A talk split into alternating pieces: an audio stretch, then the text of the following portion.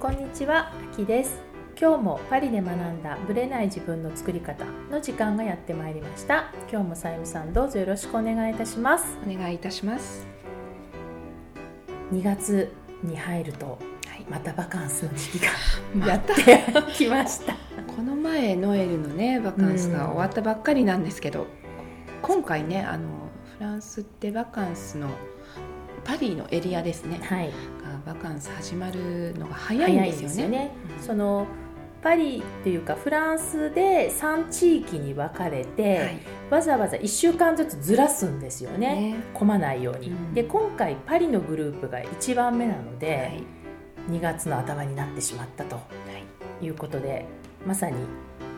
もうバカンス目の前なんですが、うんこの2月のバカンスはどういうふうに過ごされるんですか、はいえー我が家は今あのね主人が義理のあ私の義理の母、うん。彼のおお母さんですね。が、えっとちょっと病気なもので、はい、フランスを離れられないうんんですよ。はい。なので、えー長女をコロニー・ド・バカンスって言いまして、うん。あの子供だけで行けるバカンスそうですね。に行かせることにしてるんです、うん。でそれでスキーに行くっていうことを決めて一人で、あの生まれて初めてうん。一人でバカンスを子供長女はうん。過ごします、2週間ですか？いえ1週間ですね。一週間なんだ。うん最初の1週うん。目はなるほど。スキーバカンスに行って、でで主人はパリに残残るんです。でじゃあ残された私と、うんえー次女うん。と長男はい。どうしましょうって考えてたんですけれども、前からちょっとドバイにうん。行きたいなという話をしてたんですよ。ええで家族で行けないけどじゃあ私たち3人でも行っていい？っうん。て主人がき、に聞いたら、うん。行っていいよって。オッケーが出ました OK がと。出て、うん。でちょっと忘れてたんですけど、ええあの先日うん。ドバイのあの飛行機のチケットは取ったのってええ本当に行っていいの？っうん。ていう感じでもうバタバタバタと決まりり、はいうん。行くことになりました。どんな風に過ごされるんですかドバイでは？えっとあの私のあの子供の同級生というかクラスメートが最近ドバイにご両親のねあの転勤で引はい。っ越したんですよ。ええだからお友達ファミリーがいるのでそのファミリーと会うっていうのがまず第一の目的,、目的。で子供と一緒にあの遊ぶ2家族一緒に遊ぶ。っていうことであまり観光は考えてないんですけどもね。遊ぶとなったらビーチかプールかっていうことで、ん。あの本当にビーチにずっ行くとと行くっていう感じですね。なるほどね。じゃあこの真冬なのに夏を満喫できるわけですね。そうですね聞いたところだいたい日中26度から30度うんぐらいはあるっていうことでちょうどまあ泳ぐ泳ぐのに30度以上まああるみたいなので泳げるといういいですよ感じみたいね。です。はい、私の友達もドバイに住んでますけど、やっぱ冬は最高に気持ちいいと。ちょうどいい気候いいみたいです。気候なんですよはねい。うん夏が大変な。50度近くなるんですってね。もうほとんど家出れないって言ってましたよね。あの外出できないって言ってました。そうだから遊びに行くなら冬だよっていうのは聞いてたんだけどもそうなんですか、うんだってやっぱ20から25度ぐらいでうん過ごしやすい気候だっていうのを聞いたので、はいじゃあ楽しみですうね、ん、そうですね。あきさんは？うちはスキーですね。家族全員で。行きます、はい。毎年でもそこ、行ってますね。なぜかというと、まあ、スキーが子供たち好きなのと、やっぱガンガン滑るためにはやっぱり練習させないとって思って、学校にやっぱ入れたいんですよスキースクールに。はい、毎年うん。スキールスクールで練習してでうちの上の子はもうとにかくガンガン行きたいあの直角行で滑りたい人だから、はい、アルプス滑りたいとか言うんだけど、うん。いやちゃんともうちょっと上のレベルまで行ったらええ。いいけどまだ今のレベルだったらえ完璧じゃないからえ、あの自転車と一緒でちっちゃい時にやったこと楽だよっていうことで、うんうんうんまだアルザスの手前のボージュっていうもう山が低いところではい、パリからも4時間弱で行けるしええ。アルプスみたいに遠くないんで大丈夫でしょうか？うちの娘初めてのスキーでうん。アルプスなんです。けでもアルプスも あの山の高さがあるしちゃんとあのレベルがあるから緑のレベル、ええ青のレベル。大丈夫大丈夫大丈夫、うんただ行くのが大変なんですよアルプス。パリからだと時間がかかるかかる。8時間以上車でかかるので、うん、でリヨンからそのグルノーブル入ってこう大渋滞に入っていくんですよあそこのアルプスの部分が。そうなんです。だから時間とか選ばないと、うん、一発でパリから行こうとするとすごい大変なの。をもう毎年それは子供いなかった時だったからできたんだけど、子供いたらもうできないし私もほとんどペーパーの状態なのでフランスでペーパードライバーだから、うんはい、彼が運転するんだったら、まあ、34時間で気軽にパッと行ける東の、ね、ボージュだったら行けるってことで、はい、とりあえず1週間、うん、私は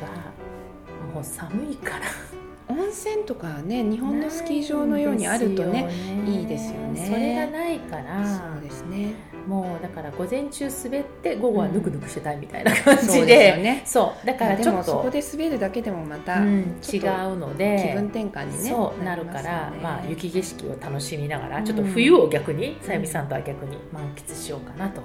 思ってます、はい、はい、それでは本編スタートです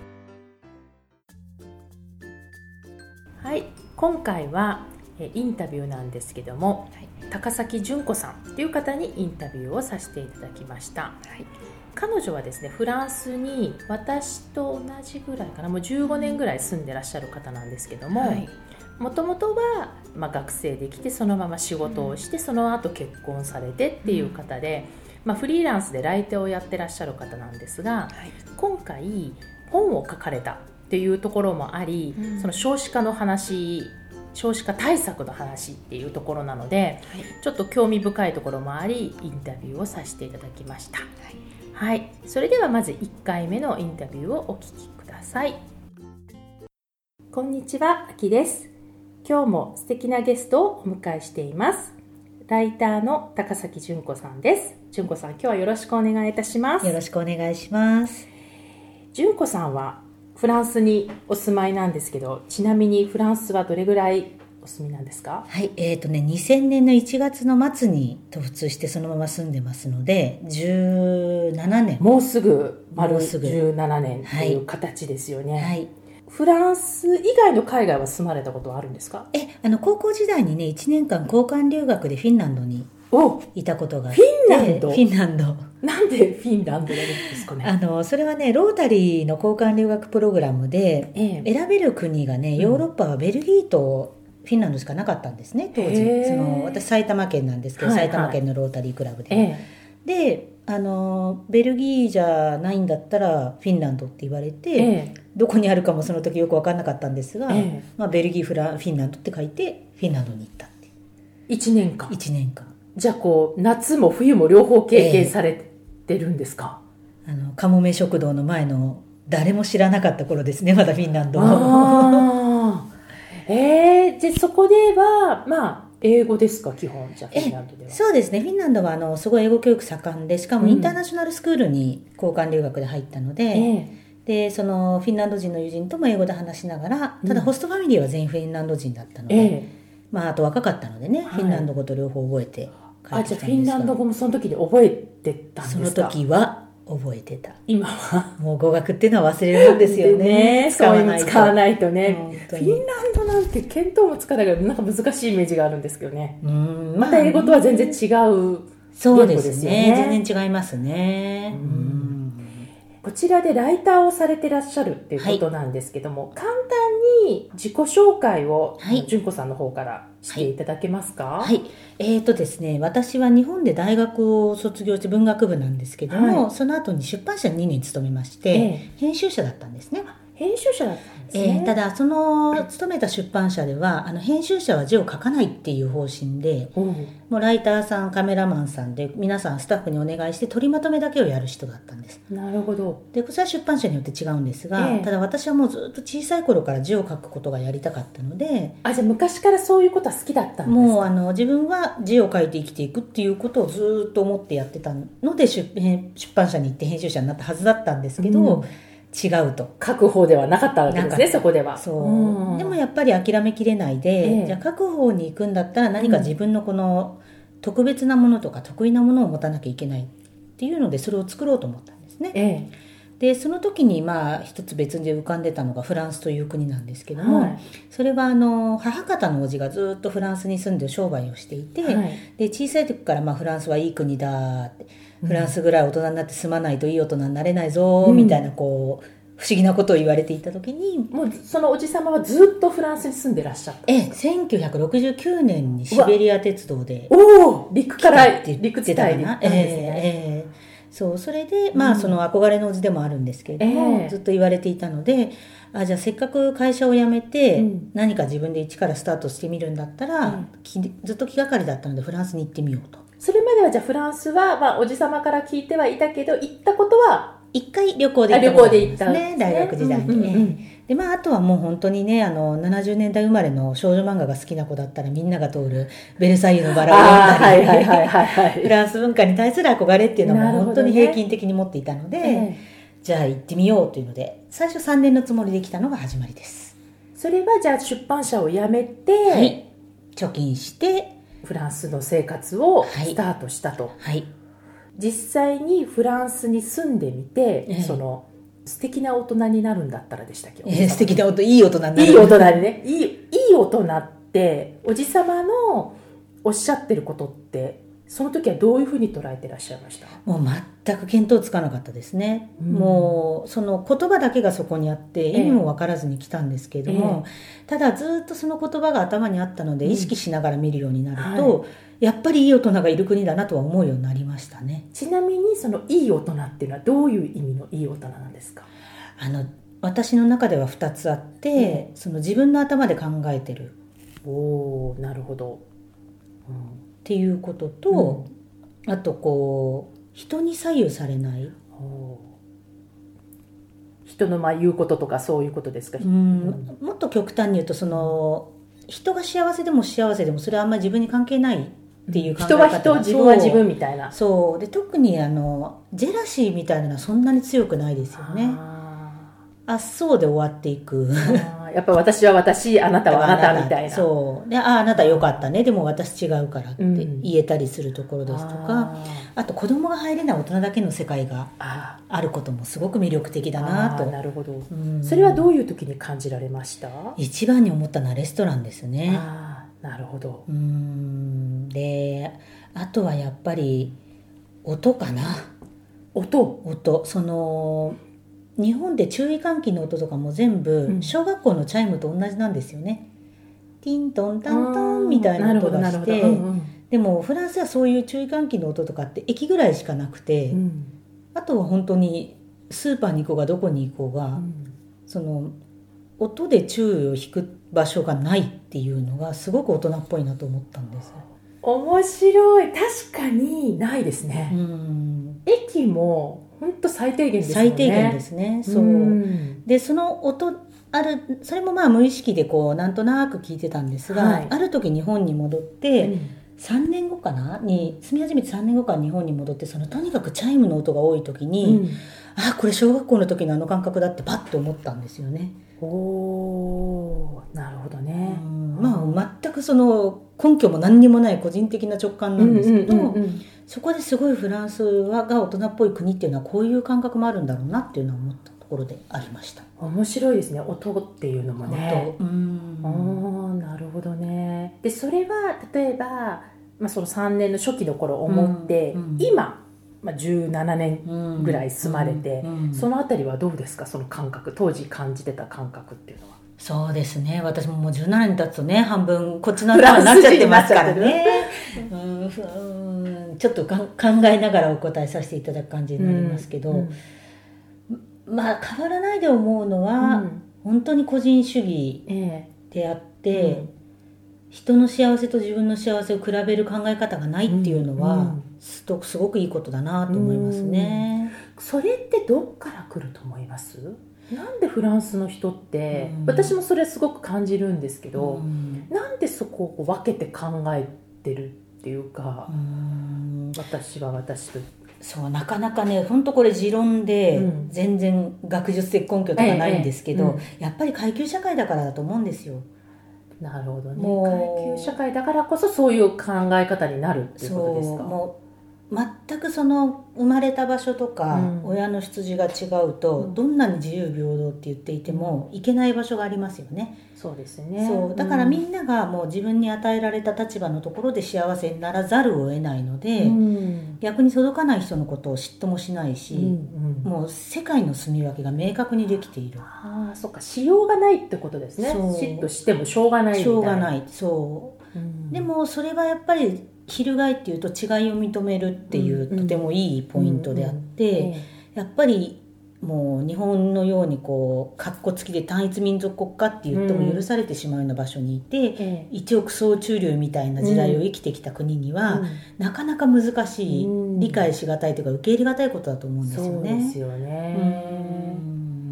昔はやっぱり階級はあったと思うんですけどね、やっぱその辺がね一気に日本だともうなくなっちゃったっていうか、うん。意識的になくしてきたというか、そういう感じが。なるほどね。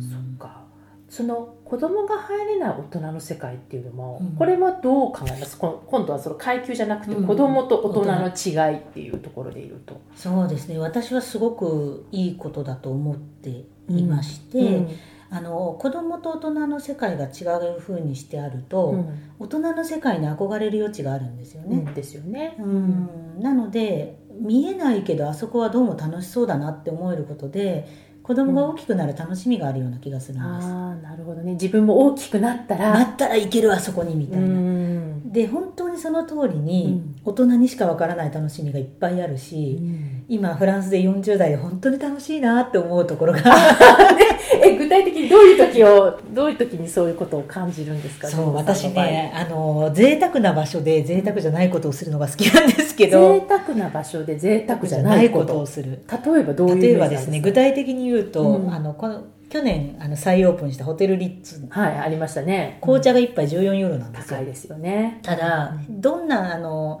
一風堂でラーメン食べても14ユーロなんですよね。はいそうですよね。そう、うん、だから私は一風堂でラーメン食べたり、うん、カフェでご飯食べる代わりに、うん、そこでお茶を飲みに行くの。でもそれって大人しかできないんですよ。確かにリッツは子供いけないですよね。で子供を連れていくのもそれはもうそれこそ上流社会だったりもそこに生まれた時から行ってる人だけで、うん、あそこで振る舞えない人はもう入れない、うん、ですよね。透明のカーテンがあるみたいな、うんうん、そうあれはもう本当大人の楽しみだなそうですよね。だから大きくなったら自分で来なさいみたいな世界ですよね。で私も自分の身分の層を知ってきたので、あそこで浮かない格好を自分は知っているし、うん、あそこで浮かない喋り方を自分は知っているので、うん、行けるようになりましたなるほどね。それがまた楽しい楽しい大人っていいな大人っていいな昔は知らなかったのでおじけづいて入れなかったですからね。いやもう空気感が違いますよね。でもそれはやっぱり大人私の前に大人だった人にちょっとずつ連れて行ってもらって、うん、あこういうふうにすればいいのかっていうのを見て学んで、うん、今自分が行けるようになってなるほどね。楽しい。楽しい来れるもんなら来てみろっていうのをこう思ったりするわけですね。なるほどね。そのフランスに来てからはその3年間、ええ、まあもともと3年のつもりでいらっしゃったっていう話をちらっとされてましたけどその時にどうしてこのまま居ついちゃった？ったことになるんですか？もうね本当にご縁でしかないんですけども、えー、あのフランスに住んで1年過ぎた頃にアルバイトを始めたんですね、はい。うん、それは日本人のあのジャーナリストさんパリで活躍してらっしゃる方のところでアシスタントを募集していて、はい、で編集経験者募集。っていうのだったんですよ、うん。でやっぱりね200人ぐらい応募が来たらしいんですけどすごいですね。パリで200人ですよね。まあねでも2000年の当時だと多かったんですよね、ね、社会人留学で来る人も多かったし、うん、ワーキングホリデーの1年目か2年目かなんで、そう始まった頃でしたね。そうだからすごく多くて、うん、でまああの編集経験者だったことと、えー、あとちょっとその時にあの凝ってた趣味が人と違ってたのでそれを面白いちなみに聞いてもいいですか？キノコ狩り。これはフランスで目覚めたんですか？フランスで目覚めたんですよであのキノコの展覧会っていうのが毎年秋にやっているんですけども、はい、あのフランス菌類学会っていうところがやっていて。マニアな学会。でそこの菌類学会がやっている展覧会に行ってキノコにはまってですね。それは偶然たまたまその展覧会に行ったんですか？行ってすごいキノコってと思って。すごいと思ったんですか？でその菌類学会に行ったら、うん、あのシーズンの間毎週遠足があるんですよああ楽しいですね。楽しい。でその菌類学会で真面目にラテン語でキノコの話をしながらお勉強する一軍と、う。んうん、その後ろで実地で。そう食べられるキノコだけを取るおばちゃんたちがいるいて 私たち別グループなんで。す、ね、そう一緒に行くんだけど別グループなもう見てるものが違う違う。でその私はおばちゃんたちに、若いキノコ狩り要員ができたっていうので連れてかれて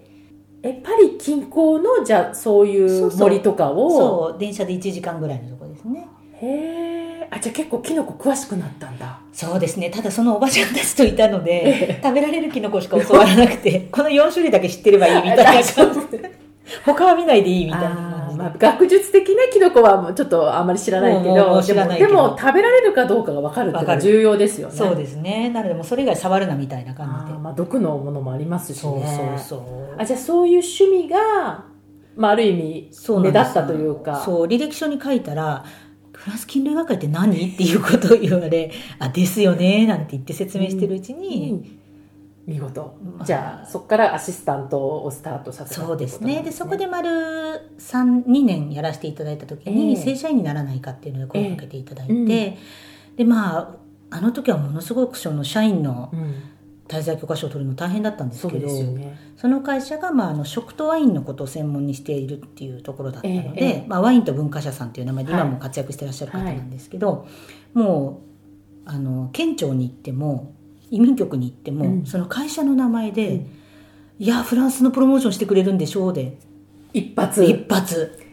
やっぱりワインと食だったら強いですよね。ただ本当にラッキーだったのが私以外でそんなふうに弁護士通さないで通った人やっぱ見たことないんですよまだ。はあ。それパリ市内ですか？郊外？パリ市内です。パリ市内で。で本当に弁護士にも一銭も払ってないし、うん、あのその時のボスも、うん、自分でやってダメだったら会社の弁護士に頼んであげるって言われてたんですよ。あれ会社を通してやるもんじゃないんですか？じゃそれはねその自分でやるんですそうその会社まあ、ボスも私ものんきだったので、ええ、行ってきますって言って、うん、ダメだったら教えてって言ってる時に、書類は全部出していただいたんですけど、え、それ通っちゃったんですよね。じゃあ、あっさり滞在許可書が、制度の、いわゆる労働ビザの出る、滞在許可書が出て、あっさりと。ラッキーでしたね。えその時って滞在許可書って何年なんですか、まあ、1年から、ね、1年じゃ1年更新で。1年更新でそう。なるほど。で5年やって、うん、で10年カードが出ちゃった出た。でずっとその会社には働き続けてたんですか？その正社員として。えっ、ー、とそれ2003年でね2年働いアシスタントで2年正社員になった時に、はい、そのボスがすごくいい方で、やっぱちょっとあの健康上の理由もあられたんですけど、はい、やっぱちょっと会社の規模を縮小したいから、うん、独立してくれっていうふうに。なるほど、うん言われてただその時にあなたが独立できる条件は全部整えるからっていうので、ええ、そのクライアントの方も紹介してくださって手紙も書いてくださって今もこういい関係でご連絡させていただいてるんですけど、え、で独立したんですねライターとして。じゃあやっぱその時はもともといた会社が食文化とかそのワインとかそう。いう感じだったので、ええ、それ系のライターとして独立したと。そうですね。でそこでやっぱり教えていただいてもともと食べることは好きだったんですけど、え、まあ、料理学校行ってたわけでもないし、うん、本当にこう好きだったのと仕事上の必要から勉強してるうちに、うん、まあ食に強くなったと。なるほど、まあ、本も出してらっしゃいますしね。ねフランスの食文化を、まあ一言で語ってほしいっていうのはちょっととても無謀な話ではあるんですが、えどういうふうに捉えてます？こう勉強するうちにその奥の深さであるとか、こうフランスの食とかあるいはその食に対するフランス人の意識とか、取材したり書いていく中で純子さんが感じてたことってどんなことですか？やっぱりね食は愛情表現なんですよねフランスの人にとっては。なるほど、うん、それはその特に料理人の方と私最初取材することが多かったんですけど、はい、全員が全員アムールっていう言葉を使うんですよね。うん。はい。うん、ですごく分からなくて、うん、なんだろうこれ。何に対するアムールなんですか？そう。っていうのをずっと私も思ったんですよ。でもそれはもらったアムールを返すっていう意味らしいぞどうもなるほど、なので話を聞いていくと、必ずそのフランスの料理人の人でアムールについて語る人は記憶の話をするんですよね。小さい頃にこんなものを食べさせてもらったとか僕がそこで食べたあれにはとか。でその自分の中の記憶の土台が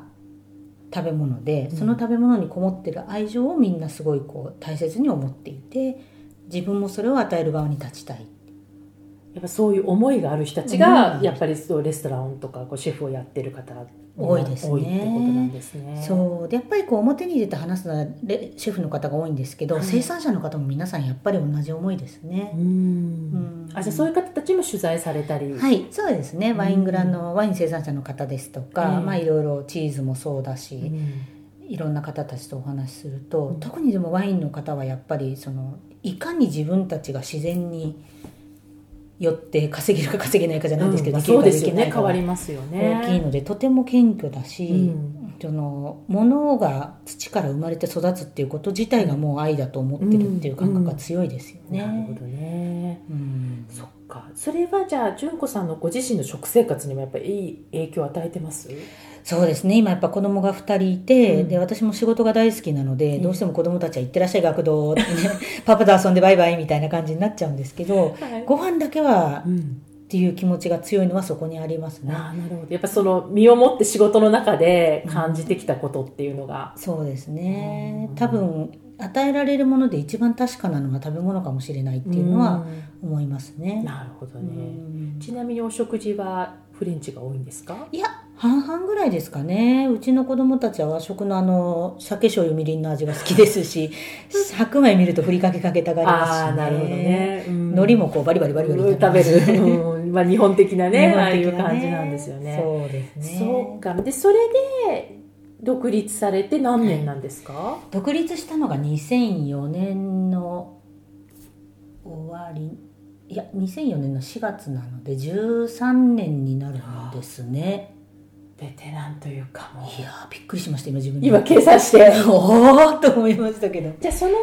にご結婚もされてそうです、ね、っていうことなんですね、はい、じゃあ独立してからなんですか？結婚されたの。そうですね。2000だか4年に独立して、うん、その翌年から夫と付き合い始めてで2008年に結婚しましたね。そうなんですでもその独立した時からもずっと自分はもうその初期の頃からもずっとフランスで住んでいくって思ってたのかその辺はどういうふうに思ってたんですか？それはねあのやっぱり元ボスから仕事をオファーされたっていうことが一番すごい大きなきっかけだったんですけど、うんはい、人生何が起こるかわからないから、うん、先のことを考えるのはやめようってその時思ったんですよ。うん、でそこから一つ自分でのそれまでを思い返してみると、多分どうにか考えてなるのは2年だな。ってその先まで見れるっていうのは。先まで見れるのは私は2年だなと思って、うん、それから2年単位で全部考えるようにしてるんです。ああなるほど、うん、じゃあ2年の後はもう考えないと。考えない、うん、その2年間に出会う人もいるし、うん、2年間に何がどうなってるかわからないから、とりあえず私は2年スパンにしてる。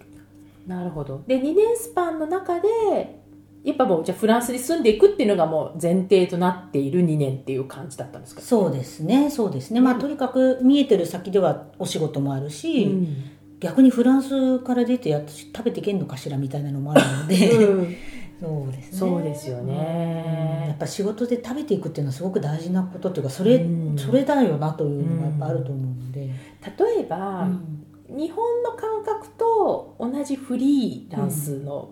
位置づけってフランスってやっぱ違うじゃないですか。えー、にフランスってやっぱりこうどっちかっていうとこう社員でいたがる人もすごく多いし、うん、社員の方がある意味福利厚生とか税金の面でも良かったりするけれども、その辺のこうスタチューっていうんですかねこうタイプその滞在許可書のスタイルっていうのはご自身ではあんまり違和感なかったですか？その正社員からフリーランスに移られて。そうですね、まあ、選択肢がなかったっていうのも、うんあるのと、うん、あとやっぱりお勤めさせていただいてた会社が独特のところで、ええ、それとこうに同じ職種だったり、うん、条件だったりの会社がフランスにはないということと、うん、あとやっぱりとにかく自分が書いていきたいっていうことが多かったの、うん、大きかったのでね、えー、もうそこの線をどう守っていくかっていうところがあなるほどね。大きかったですね。書くっていうことにかで結局じゃあ書き始めたのはフランス来てからなんですよでそれ出版社の時には帰ってはあんまりなかったそうですね。ライターの仕事としてはやってやってなかったですね、まああのほらちっちゃい頃からやっぱりものを書いて暮らしたいって思ってると、うんほら適当なことをねチラシの裏に書いたりとか、高校生大学ぐらいだとなんかちょっとポエムなことを書いてみたりとか、そういうのはやってたんですよね、ただでも何かを一冊作品をまとめたりってことはなくても暴漠としていたので、それはただ悩みながら来たのもありますフランスに。ちなみになぜ、ええ、っていうか何がその純子さんをこうものものを書いていきたいっていうなんかこう原体験みたいなのがあったんですか？そうあったんですよ。そのね小学校2年生の時に、うん、私埼玉県に住んでたんですけど、はい、市の文集でとあの優秀賞かなんかもらったんですね、うさぎのことを書いて、うさぎの自分で書いたその創作っていう感じですかそうですね、うん、であの学校の課題で書いたものを先生が、じゃあこれ市の文集に出してみようって言ったらそこで佳作か優秀賞とか忘れたんですけどもらって、でいいぞこれはと思って。でその後小学校3年生の時に産休で来た先生が、うん、あのすもうそれが本当に大きなきっかけだったんですけど、うん、みんなで文章を書こうっていうことをすごい盛り上げた先生で、うん、原稿用紙をガリ版でいっぱい吸って、もうあの教室の隅っこに置いといて、これから自分で物語書きたい子は全部これ持ってっていいから書いたら先生に見せてってあとにかく、まあ、じゃ自由に書きなさいと。そしたら全員がやっちゃったんですよ、でみんな書きたいんだ。みんなみんな言いたいことがあったみたいで。でその年3年3組の子が全員先生に持ってってで先生が文章を作り出したんです。あそのみんなの作った。そう。でもみんながこう先を競うようにやるので先生がどれだけ原稿用紙をガリ版ですっても足りなくて 多分先生あれ持ち出してたんじゃないかなと思うんですけど。でそれでもやっぱりこう友達と話しながら先生と話しながら原稿用紙を埋めていく作業も楽しくて。テーマはじゃあ自由なんですか？全く何でも自由だっただから逆に与えないで自分が書きたいこと書いていいんだよっていう方がなんかみんなやっぱ書きたいことがあるのかもしれないですよね。でその時の文集このまだ取っといたって読み直したらもうみんなすごいもうイマジネーション豊かで。3年生の。3年生のイマジネーションすごかったですね。これは先生楽しかっただろうな、うん、でまあ、うん、そんなきっかけをもらってでやっぱりこう何か友達と話していたりとか、うんうん、あと何美術館に行って何かを見たりとかする時も私は全部この媒体は言葉だなんだなっていうのを感じるところがあって、はいえ。ー、でもこれでやっていきたいなっていうふうに思っていったんですよね。じゃあもともとすっごい本が好きだった、はい、やっぱり読む方も好きだったんですね。好きだった、うん。でそれで書くの楽しみも一緒に覚えて。いったっていう。すごいですね。まさに好きなことがお仕事になってそれで生活しているっていうことですよね、まあ、ありがたいですね。ただでも書くことがその仕事のマジョリティの量ですね。大大半になってきたのでもう本当にここ数年のことで、うん、それまではそれ以外のお仕事もたくさんやらせていただいてあ例えばどういうお仕事をされてたんですか？えっ、とねまあ、雑誌関係のお仕事では、うん、その日本からライターさんは来るんだけども通訳だったりオーガナイズをするコーディネーターってお世話係ですね、はいはい。うん、をやったりあとはねあの日本の行政機関のあの調査係をやったりですとか。まあ、いろいろそういうのリサーチの方とかね書く方だけじゃなくて。でもやっぱりレポート上げたりとかもしなきゃいけないから。そう、ね、でそれをやってるうちにやっぱ自分でもジレンマにも陥ったりしてたん。ですが、何が一番大事かってことをものすごくやっぱり自分に問いかけて、うん、言葉で伝えるっていうことをとにかく大事にしようっていうふうにそこで思ったんですね。例えばコーディネートでも通訳の仕事は絶対あるし、はい、言葉なしにはできないことだから、うん、もちろんそう言葉を使って何かを仕事をすることができている間は踏ん張れると思ってやっていましたね、それで、まあ、フランス語と日本語と両方絡んでくるわけですよね。ね。同じ言葉でも。同じ言葉でも。通訳をするんでも本当にこの取材の通訳でも、よく言われたのはあなたが訳してくれると、うん、その人のキャラクターまで伝わる最高の褒め言葉じゃないですか。すごい最高ですね。なんかちょっと憑依系だよねって言われてえとかそう、でもそれを言っていただいた時は本当に、あなんかその、ひねたことを言わずにね私はライターだからなんて言わずに、それも頑張ってよかったなと思って。なるほどね。それをやっていく時に、まあ、書くだけじゃなくてその通訳も、やっぱり純子さんがこだわってるところとかポリシーってありますか？主観を入れない。あ自分のね。自分の主観を入れないっていうのをすごくかずっとそれはやっぱり思っていて、うん、あのライティング雑誌に書いている時でも、ぱり主観を出してすごくお上手な方もいらっしゃるんですけど、私はできるだけ透明に書きたいと思っていて、それでも個性が出るものだっていうのは信じてたんですよね。どれだけ自分を透明にしても個性が出せるかっていうところを追求していたんですが、まあ、あのある時にこう自分のガイドブックを出さないかっていう話が来た時に、はい。うん、食のね。そう、うん、それと全く正反対のことをしなきゃいけなくなって、うん、今度は自分を出さなきゃいけないのであなるほど、うん。そこでやっぱり自分に対して問うものがありましたね。そのなぜ透明でありたいっていうのはななぜそういうふうに思ったんですか？その主観を出さないようにしたいっていうのは。というのはあの主観なんてちっぽけだっていう気持ちがすごく特にフランスに来てあって。あまりにもこの自分よりも世界の方が大きいみたいな感覚が。ああなるほど、うん、で相手の考えてることはわからないし、うん、インタビューをすると全く思いもかけない言葉を出してきてくれる、ね。うん、からその人のにこういうことを話してほしいって言って確認のために取材をすることはやめて、うん、もうまっさらな気持ちであなたの言葉を聞きたいっていうことを心がけてたんですよね。なるほどなるほど。そっか。じゃああんまり仮説とかそういうのはあんまり考えないで考えないで。もうまっさらなキャンパスにこうそのまま載せていくっていう感じのイメージで、うん、そうですね。この実際に主観を出す方の本はどうでしたか？その時にこう自分で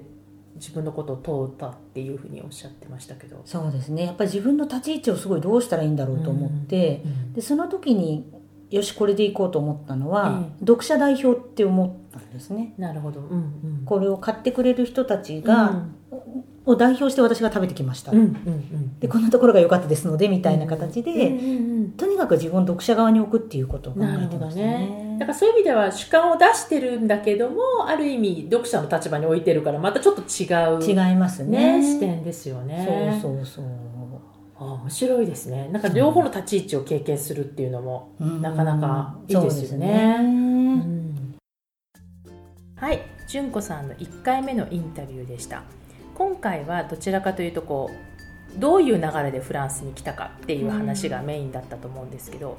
さゆみさんなんか印象に残ったところとかありますか、うん、あのまたこの純子さんの、うん今今までのこうお仕事されたり、はい、こうなんていうのな流れというのがね、うんうん、すごく面白いなと思いましたね。うん。ね、あとはねあのおっしゃってた大人の贅沢、うん、大人の贅沢。フランスでのね、うん、すごく共感ですよ、どういうところで感じます？そういうところ、あのやっぱり私もね、こうふっと疲れた時に、お家でカフェっていうのでもいいんですけれども、うんうん、やっぱりちょっとこうすごく素敵なホテルのサロンとか、ラウンジでいただく一杯のカフェだったりシャンパーニュだったり、うんうん、高くてもね、ね、その一杯がね。多少高くてもいいんです、うん、その雰囲気と、こう空気の中に自分がいることで、うん、なんか全く日常と違う、あのとても贅沢な気分になれる。これは大人じゃないとできないことですよね。子供が入れない世界ですよね。空間なんですよね、やっぱり特にフランスはあのー、そこでのお行儀とか、うん、すごくこうホテルの方たちも見てます、ね、カフェの方もそうですけど、うんうん、見てますから、うん、その雰囲気をちょっと緊張感も楽しむみたいなそうですよね、その大人であるから初めてできる、うん、そうですよね、それをねとても楽しめるようになったので、うんうん、とても純子さんのねおっしゃってること、うん、わかる気がします。そうですよね、うん、確かに私もそのいい大人の話をしてたじゃないですか、はい、彼女の、はい、そのおじ様の影響で、ね、うん、でそのいい大人の、えーと、どういう大人がいい大人なのっていう話をした時に彼女が言ってたのが、うん、自分の頭で考えているっていうことと、うん。うん、人に左右されないっていうのとその子供が入れない大人の世界があるっていう話をしてて、はい、でその個人主義の話もしたと思うんですよね。で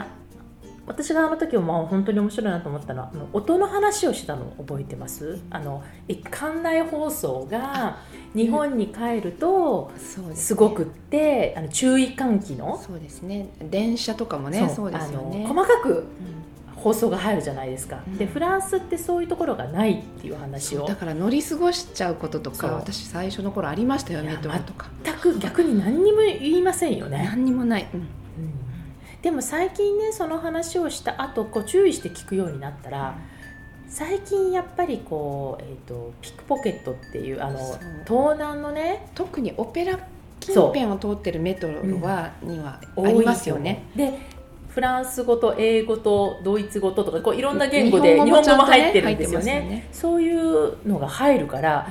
うん、そういう意味では逆に言うと昔よりもそういう、まあ、テロの影響もあるのかもしれないけど注意喚起、ね、うん、の音は、はい、パリも増えたなって気はしますよね、うん、昔に比べて。でも全ての駅でアナウンスがあるわけではなく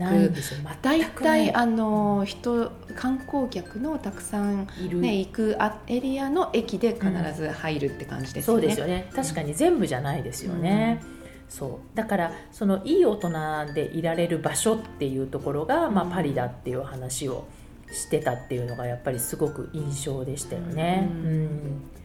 あの人の幸せと自分の幸せを比べる感覚がないっていうところが人は人自分は自分みたいなところがすごくあります。う。ん、でそれを私の記憶ではあの階級社会の話をしてたと思うんですよね、うんうん、もう生まれ育った場所がもう決まっていて、はい、あなたと私はもう違う階級だから自分のいる世界でこう幸せでいようみたいな、だからすごくこうものすごくなんていうのかな。あのもともとの階級的にとても下っていう方がすごい上を目指すっていうのはあまりなんか逆にねね、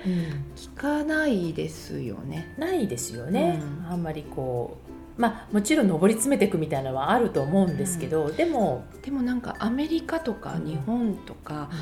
うん、あの他の国に比べると、そういう割合はとても少ないような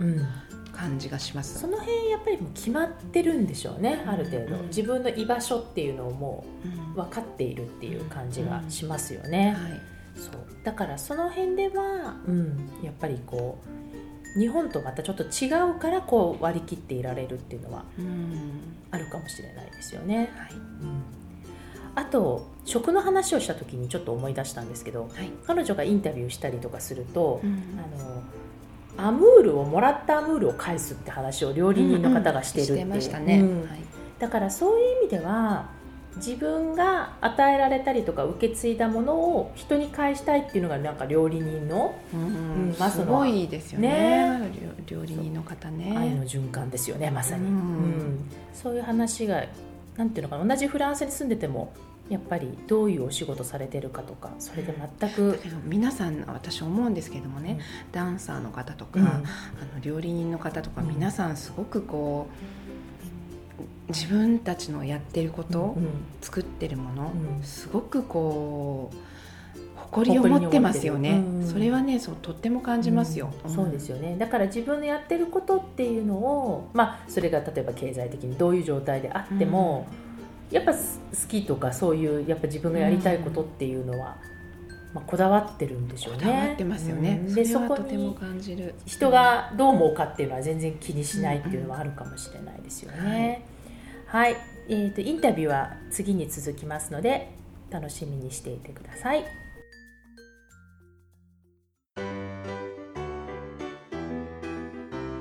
の番組は毎週金曜日をめどにお届けしています。確実にお届けするための方法として iTunes や Podcast のアプリの購読ボタンを押していただければ自動的に配信されますのでぜひ購読のボタンを押してください。